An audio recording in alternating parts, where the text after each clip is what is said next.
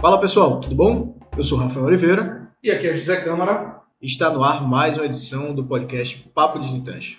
E hoje a gente vai falar um pouco sobre o sistema econômico brasileiro, falar um pouco sobre a Selic, como é que o porquê que a Selic chegou ao patamar que está hoje, por que o brasileiro não tem essa cultura de investir em renda variável. Né? A gente vai falar um pouco sobre a história econômica do Brasil. A gente chegou com a Selic em 4,25 e o que é que isso afeta um pouco na tua vida, no teu dia a dia, para você entender um pouco de como você pode aplicar isso no teu dia a dia, tá certo?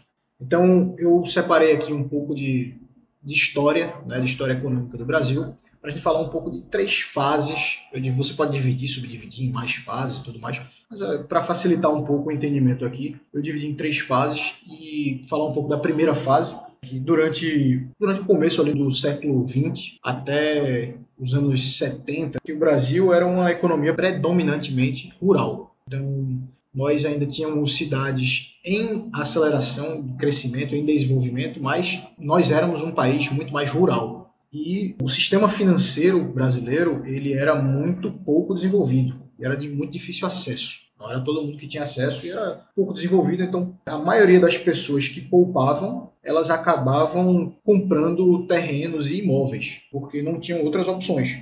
E como as cidades estavam crescendo muito, o enriquecimento era meio que um processo automático. Ou seja, a multiplicação do teu capital, ele se multiplicava muito rapidamente, porque as cidades estavam crescendo muito, a demanda por imóveis e por terrenos estavam crescendo muito, com isso os preços subiam muito rápido e você ganhava muito dinheiro. E aí provavelmente você deve ter escutado ou escuta de pessoas mais experientes, né, que você, é, que geralmente incentivam você a investir em imóveis e eles dizem que é uma receita de enriquecimento infalível, porque eles passaram por esse processo.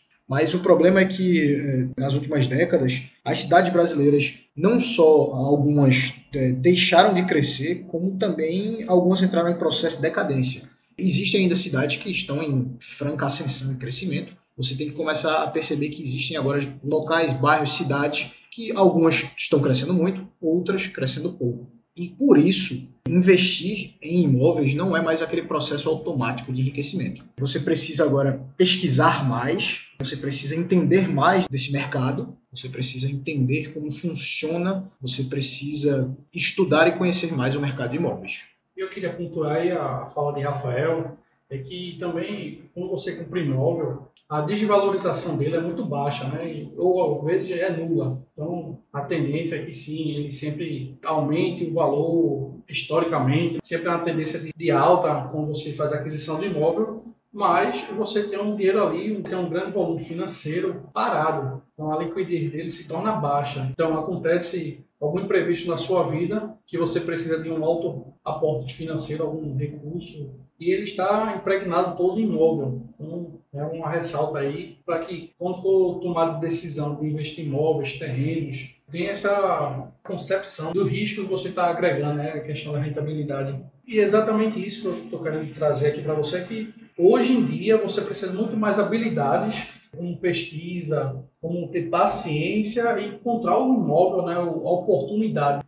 Então você precisa ter habilidades para ir em busca do, do imóvel, do terreno, conhecer o mercado imobiliário da região, é sempre em busca da melhor oferta, participar de leilões que acontece pela Caixa, quando alguém não quita o imóvel, por diversos fatores aí. Então, é sempre você estudar o mercado imobiliário se você quiser realmente entrar fundo. Não é um mercado mais para amadores, como era antigamente, que era, era uma forma simples de você aplicar seu dinheiro em poucos meses, até anos, período curto, você tem uma rentabilidade elevada. Né? Hoje em dia está mudando totalmente o cenário e você precisa se aprofundar mais no assunto. Isso. Esse é o motivo principal do brasileiro ter essa cultura tão grande de investir em imóveis. Porque, como o sistema financeiro era pouco acessível e era muito pouco desenvolvido, as pessoas começaram a investir em imóveis, viram que deu, que deu muito certo e criou-se essa cultura de que imóvel é o melhor investimento possível. E aí você tem que entender, como, como o Zé falou um pouco aqui, que essa cultura está começando a mudar um pouco. Você tem que entender que não é tão simples assim, é só comprar um imóvel e você vai ganhar dinheiro, tá certo? E só pontuando aqui com o Rafael, quando você trata de investimento, você não pode contar o que você mora como um imóvel de investimento. Né? Então, é sempre importante lembrar que se você compra um imóvel para morar, você não pode contar ele como investimento. Você tem que contar ele como um passivo. Tá? É, e aí a gente pode ir para a segunda fase da economia brasileira, que é, foi a fase do ganho com juros. Nos anos 80, o Brasil começou a passar lá pelo período de hiperinflação, que arruinou a riqueza de, de, muita gente. Então, muitas pessoas perderam muito dinheiro por conta da hiperinflação. E aí o sistema financeiro se desenvolveu um pouco, mas ainda era muito burocrático e tinha poucas opções de investimento, principalmente para quem tinha pouco dinheiro. Então, na tentativa aí também de, de controlar a inflação, o Banco Central, a principal ferramenta de controle da inflação é a política monetária através do controle da taxa de juros, da taxa Selic. E aí o Banco Central aumentou muito os juros para tentar controlar essa inflação e a gente passou a ter um dos maiores juros do mundo. Então o governo teve um, um grande aumento da sua dívida interna, porque ele começou a emitir muitos títulos de dívida pública e com altos juros. Qual é o problema com relação a tudo isso? Você tem que levar em consideração que a remuneração por juros ela caracteriza investimentos de má qualidade. Por quê? Porque o dinheiro passa apenas de um bolso para o outro. Ela é diferente da qualidade de investimentos cujo rendimento decorre do aumento de valor em função da melhoria da qualidade do serviço ou de um benefício maior de quem adquiriu, do reconhecimento do mercado ou até da escassez de vendedores, como acontece aí no, no mercado de ações e até no mercado imobiliário, certo? Então esse período foi um período em que tivemos o paraíso dos rentistas, como diz o ministro Paulo Guedes as pessoas começaram a investir em títulos públicos e simplesmente sem fazer nada e sem tomar nenhum tipo de risco, eles tinham rentabilidades muito altas. E aí o brasileiro começou a se acostumar em investir em renda fixa. E por isso, por não ter também ainda um sistema financeiro tão desenvolvido assim, você percebe que o brasileiro não investia ainda em renda variável e nem precisava. Com os juros nos patamares que existiam, a gente não precisava investir em renda variável, porque a gente já conseguia ganhar bons retornos sem precisar tomar riscos. Ah, e aí a gente vai passar então para terceira fase, é o que eu chamo da, da, solidez econômica brasileira, que aí foi com o sucesso do Plano Real, a gente conseguiu ali controlar um pouco a inflação. Claro que a gente passou por muitos períodos altos e baixos, mas o Brasil começou a entrar numa economia mais estável e a gente passou a ter juros cada vez mais baixos e, claro, flutuou em alguns momentos de crise e tudo mais, mas a gente começou a entrar nos eixos. E aí, como muitos se consideravam investidores, mas que na verdade eram poupadores, essa é uma diferença importante, eu vou até pontuar aqui. Qual é a diferença de poupador e investidor? O poupador é aquela pessoa que acumula patrimônio. Ou seja, você está aí com seus 100 reais, 200 reais que você consegue guardar todo mês. Você lá com 100 reais todo mês, no final de um ano você acumulou 1.200 reais. Então você é só um poupador. Para ser um investidor, você tem que multiplicar o teu patrimônio, não é só acumular. Ou seja, se você consegue pegar 100 reais e poupar, e além disso investir, você consegue ter rentabilidades superiores, você vai ter mais de 1.200 reais, você vai ter lá 1.300, 1.400, 1.500, independente. Você está multiplicando o teu patrimônio. Então é importante pontuar isso aqui. Mas aí, como os juros começaram a baixar muito, essas pessoas começaram a se sentir desconfortáveis. Né? Elas perceberam que precisavam é, tomar mais riscos para poder obter aqueles ganhos parecidos com o que elas estavam acostumadas. Isso exige um maior nível de, de comprometimento, de pesquisa, de proatividade, adotando processos de revisões periódicas. Você tem que perceber se seu plano descartar algum ativo, algum investimento que você teve ali que não está mais valendo a pena. Então você tem que começar a correr um pouco mais atrás. Você tem que ter proatividade. Isso atrapalhou um pouco as pessoas.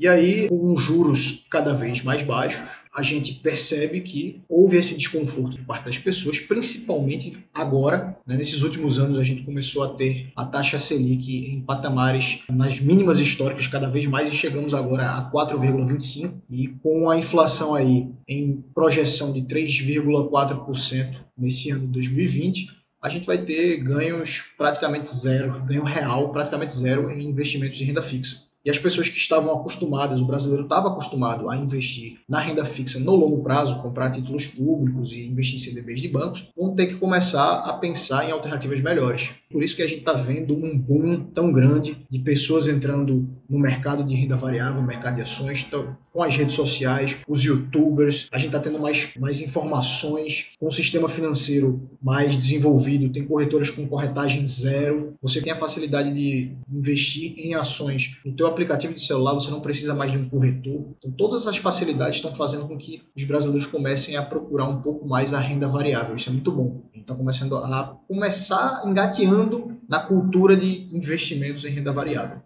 Excelente aula que Rafael trouxe aí para a gente sobre um pouco da história do mercado econômico brasileiro. E a gente está vendo esse cenário aí nos últimos meses, a cultura liberal aí do Paulo Guedes, então as pessoas estão começando a se sentir incomodadas que não estão tendo a mesma rentabilidade que existia nos governos anteriores, né? quando começou a aplicar o seu dinheiro lá na Tesouro, na poupança. Então, quando a poupança surgiu, ela dava bons rendimentos, era sempre um bom local para se investir. Então, o que a gente está falando aqui é que quando você pega lá a taxa de juros, o retorno do investimento que você teve e subtrai da inflação, aquele ali é considerado ganho real. Então, está cada vez chegando ao ganho real zero que você vai ter mais dinheiro financeiro, lá você vai ver esse dinheiro subindo, quando você botar a rentabilidade de 10%. Digamos que você aplicou um ano, mil reais, no final do ano você teve a rentabilidade de 10%, ele vai ter 1.100 reais. Então, quando você pega a inflação também do momento, então você foi 10%, seu ganho real é zero. O mesmo quantia financeira que você tinha no início do ano, poder aquisitivo no início do ano, comprava uma determinada quantidade de, de um tipo de material, de um produto, no final do ano ele vai ter esse mesmo poder de comprar aquele determinado produto. Que acontece é que quanto mais próximo a taxa de juros da inflação, menor você vai ter esse poder aquisitivo permeável né, durante esse tempo. Então você tem que buscar outras formas de investir. E aí também outra, outras dúvidas que chegaram para a gente sobre a questão da reserva de emergência. Então é bom lembrar aqui os pilares da reserva de emergência. A reserva de emergência é composta por três pilares importantes, fundamentais. Qualquer tipo de investimento que você fazer, você tem que ter pilares que você seguir para você tomar decisão. Então, a reserva de emergência é baixo risco, ou seja, segurança alta.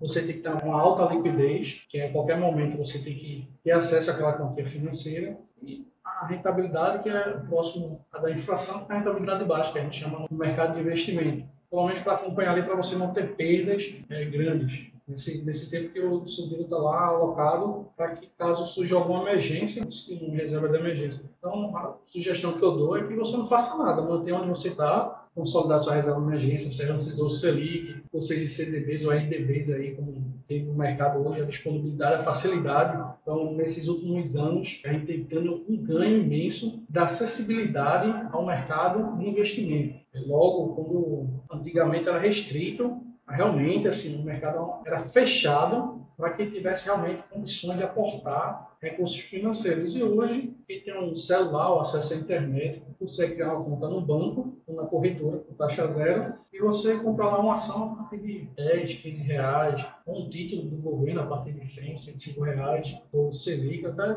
tem os IPCAs que são a partir de 35 reais, ou seja, pequenos valores financeiros hoje você consegue entrar e dizer assim, eu consigo investir então é algo que não tinha antigamente o acesso. Tem, tem altos ganhos ultimamente aí. É exatamente isso. Está havendo ainda né, um processo de democratização do, do, mercado financeiro brasileiro. As pessoas estão tendo mais acesso, uma facilidade muito grande. Você que é um pequeno investidor, você consegue entrar com facilidade no mercado hoje. Até a parte de reserva de emergência é importante pontuar que, apesar de, em alguns casos, você poder ter uma rentabilidade real negativa, você não deve mudar o local de investimentos, como o Zé mesmo colocou. É, se você não tem reserva de emergência, comece a fazer. E se você já tem a sua, só existem aqueles locais que o Zé já comentou: Tesouro Selic, CDBs com 100% de CDI liquidez diária, a Nuconta, né, a Nuconta também que investe 100% do CDI, o teu dinheiro, é uma oportunidade, e fundos de DI pós-fixados, mas aí eu digo que esses fundos de DI pós-fixados com taxa de administração baixa é mais para quem entende um pouco mais do mercado, sabe tem que fazer, porque você tem que ir atrás de taxa de administração baixa, então talvez não valha a pena se você não é tão familiarizado com o mercado financeiro, mas se você conhece um pouco mais, um fundo DI, um bom fundo DI pode te ajudar também, certo? E com relação à construção de patrimônio, a gente estava falando de investimentos, eu queria deixar claro que você tem que focar agora em renda variável, mas é no longo prazo. Tá? A gente quer deixar bem claro isso. Por quê? Porque como as pessoas estão vendo que a rentabilidade real está muito baixa, muito próxima de zero, elas ficam pensando, ah, mas então eu vou pegar meu dinheiro, eu quero trocar de carro no, no final do ano, eu vou colocar em ações, porque o mercado está subindo e tudo mais, mas possa ser que o mercado comece a cair. E no final do ano você pode perder dinheiro. Então, no curto e médio prazo, renda fixa ainda é a melhor alternativa. Você não pode mudar esses investimentos. E além disso, também tem um relatório do um relatório Focus do Banco Central, quando ele colocou a taxa de juros ali em 4,25, mostrou o relatório, ele nos mostra que a inflação está bem controlada, mas que a economia brasileira ainda está engateando esse processo de, de crescimento, está voltando. Tá, tá, aquela crise que a gente teve ali em 2016, a gente está tá num processo ainda lento de crescimento, mas está crescendo. E aí eles já mostraram que provavelmente esse é o último corte na taxa básica de juros do ciclo. Ou seja, já tem lá na projeção que nos próximos anos ela deve voltar a subir lentamente, mas pouco. Então a gente deve ter aí uma, uma nova base de taxa de juros na economia entre 4 e 6%, que ainda é muito alta comparado a países desenvolvidos, mas comparado à história do Brasil, o histórico brasileiro, a gente está caminhando para o desenvolvimento. Então a gente está começando a ter uma solidez econômica muito grande e você que está pensando em investir no longo prazo para a tua aposentadoria, você precisa aprender a investir em ações. Se você tiver qualquer tipo de dúvida, você pode contar com a gente, tá certo? Pode mandar um direct para a gente, inclusive nas nossas próprias redes sociais aí, o arroba OliveiraRR, ou no caso do Zé, o arroba Zé.câmara, no arroba Academia de Titãs no Instagram também. Vocês podem mandar qualquer tipo de dúvidas pra gente, que a gente tá aqui para ajudar vocês a investirem o dinheiro de vocês. E até deixar claro que a gente não gosta de recomendar ações e tudo mais, como muita gente pergunta, ah, então eu devo botar em qual ação? Essa pergunta chega muito a mim. A pessoa faz, ah, eu devo investir em Ambev, não devo? Veja, eu não sei qual é o teu objetivo, não sei o que é que você espera, em quanto tempo você espera, então não posso responder essa pergunta. E o nosso papel aqui é de educar financeiramente as pessoas. Ou seja, eu não vou te recomendar uma ação. Eu quero te ensinar a investir e que você saiba o que você está fazendo. Claro que você pode buscar ajuda de profissionais, de consultores financeiros, de casas de research, de análise de research, até próprio, um próprio youtuber tal de finanças. Você pode procurar algum tipo de, de auxílio na tomada de decisão. Mas é importante que você entenda o que você está fazendo. Se você não sabe o que está fazendo, não comece a investir ainda em ações. Procure primeiro aprender um pouco mais. Bem colocado o que o Rafael falou aí agora há pouco. E também queria trazer outro ponto importante aqui que nós conseguimos aplicar no nosso dia a dia, que é a taxa de juros na questão do financiamento. Você que tem financiamento aí de casa, carro, que foi realizado nos últimos 3, 4 anos, que as taxas de juros estavam acima de 10%, você tem que buscar agora ir no seu banco e renegociar esses débitos para você ter uma redução do seu débito aí. Então, se você comprou uma, um imóvel próprio, um apartamento, financiado pelo banco, um carro até há 3, 4 anos atrás, está ainda pagando, então você tem a possibilidade de trazer isso para a sua vida real. Então, perguntar que acontece, eu só vejo o pessoal dizendo vai ter investimento de empresas, vai ser bom para fazer negócios e tudo mais. E meu dia a dia, como é? Isso é para o seu dia a dia. Então você consegue renegociar seus débitos, trazer para a taxa de Selic atual, que é a taxa de juros do país. Perfeito, muito bem colocado aí por Zé. Falar um pouco no teu dia a dia, exatamente isso. Você consegue renegociar com os bancos menores taxas de juros dos seus financiamentos e isso vai diminuir a parcela que tu paga hoje. Ou seja, você consegue ter um ganho, um ganho real com isso também. Então a economia está caminhando por um caminho muito bom e a gente espera que o Brasil continue assim crescendo muito. Esse é o nosso desejo para que o Brasil continue crescendo cada vez mais. É isso, pessoal. É, obrigado pela atenção de vocês, está gastando um precioso tempo nos ouvindo. Continue nos acompanhando. Toda segunda-feira, às 14 horas da tarde, tem podcast novo no YouTube, Spotify, iTunes, SoundCloud e Google Cast. Até logo. Fui. Até a próxima, pessoal.